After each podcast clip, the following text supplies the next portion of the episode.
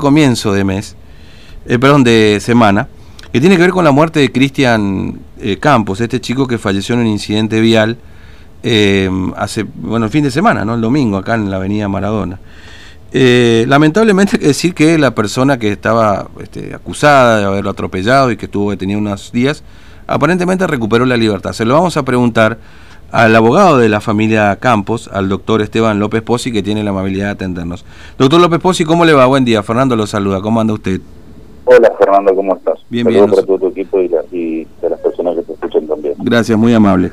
Bueno, efectivamente este, este- esta persona que estaba alcoholizada a la hora de conducir y que generó este incidente vial ha recuperado la libertad, doctor López Pozzi. Así, así es. Eh, en principio habría recuperado la libertad en el día de ayer, pagando una caución real de 200 mil pesos. Mm, Este, a ver, así contado, pero ahí suena como un poco chocante, digamos, pero lo, lo cierto es de que como ya nos veníamos preparando, existía la posibilidad de que este muchacho salga, no no por el solo hecho de, de- de pagar la caución, digamos, eh, sino en realidad por el tipo penal que se le está, o sea, por Claro. la carátula que está teniendo la causa en este momento.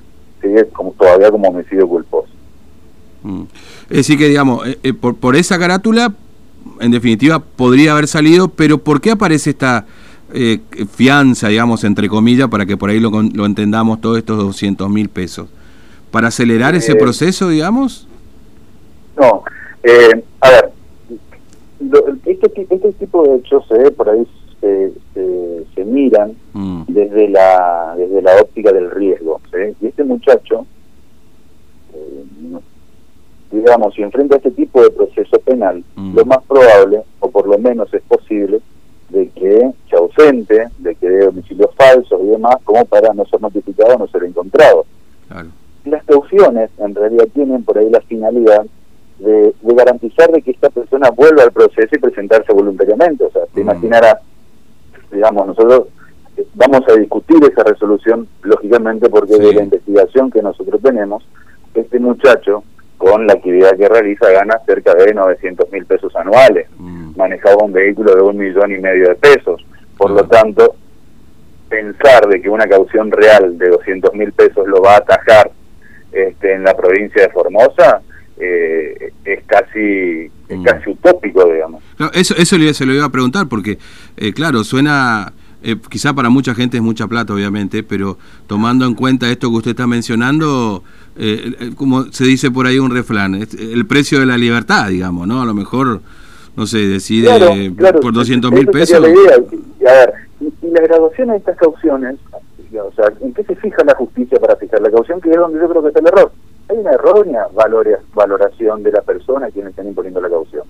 Este, la persona es una persona, como es de buen pasar económico, como te Mm. digo, está lo, lo tengo acá en, en- manos, lo tengo. Está en Mm. la categoría E, venta de cosas muebles y de, de- vende bebidas alcohólicas al Mm. por mayor, menor y demás y esa y esa categoría tiene una facturación anual de cerca de los 900 mil pesos. O sea, básicamente a este muchacho los 200 mil pesos eso que le han puesto podrán no importarle el día de mañana y, y, y aún así no comparecer a proceso. Digamos, estas son cuestiones hipotéticas, pero a nosotros nos parece que con relación a la persona que es, a la cuantía del dinero, a la capacidad económica que tiene, 200 mil pesos pueden no llegar a importarle, digamos. Mm. Tranquilamente lo podría dejar y seguir ganando Claro. este, el dinero que gana. Claro, ahora eh, ya, ya recuperó la libertad en definitiva, entonces ya, ya está en la Así calle. es, ya recuperando libertad. Mm. Este, ¿y, y ustedes van a hacer un planteo en el sentido de aumentar esta caución o, o, o que, digamos, bueno, no sé, difícilmente pueda volver a, a- A ver. a- a la cárcel, digamos, ver, ¿no? O en detenido. a nosotros no, no nos interesa la- la- el tema económico. Por lo Mm. menos en esta etapa del proceso no nos interesa la parte económica. Lo que nosotros vamos a plantear es de eh, el hecho de que existe riesgo de fuga, primero por la capacidad económica que tiene. Mm, ¿sí? Hay que pensar que esta persona tiene la posibilidad de irse a la provincia e instalarse en cualquier otro lugar, este, alejado de la jurisdicción de la provincia de Formosa y fuera de la competencia de los jueces, claro. este, evitando así presentarse a proceso y que el proceso continúe normalmente.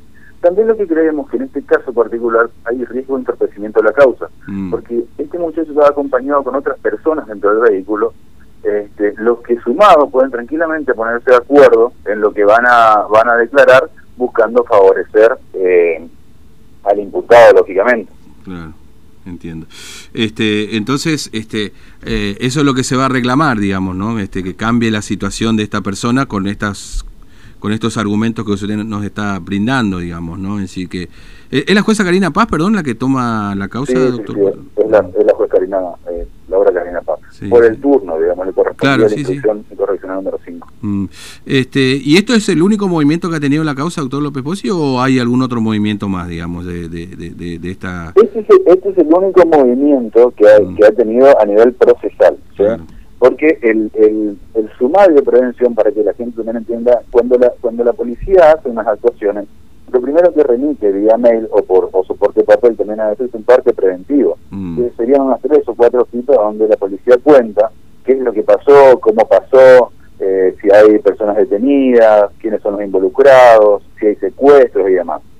Este, mm. Luego hace las actuaciones eh, policiales, digamos, ya con las declaraciones que pudo haber obtenido, bueno, eso lo, lo hace más una carpetita y ese se lo manda. Bueno, el sumario de prevención todavía no ha llegado al juzgado de instrucción.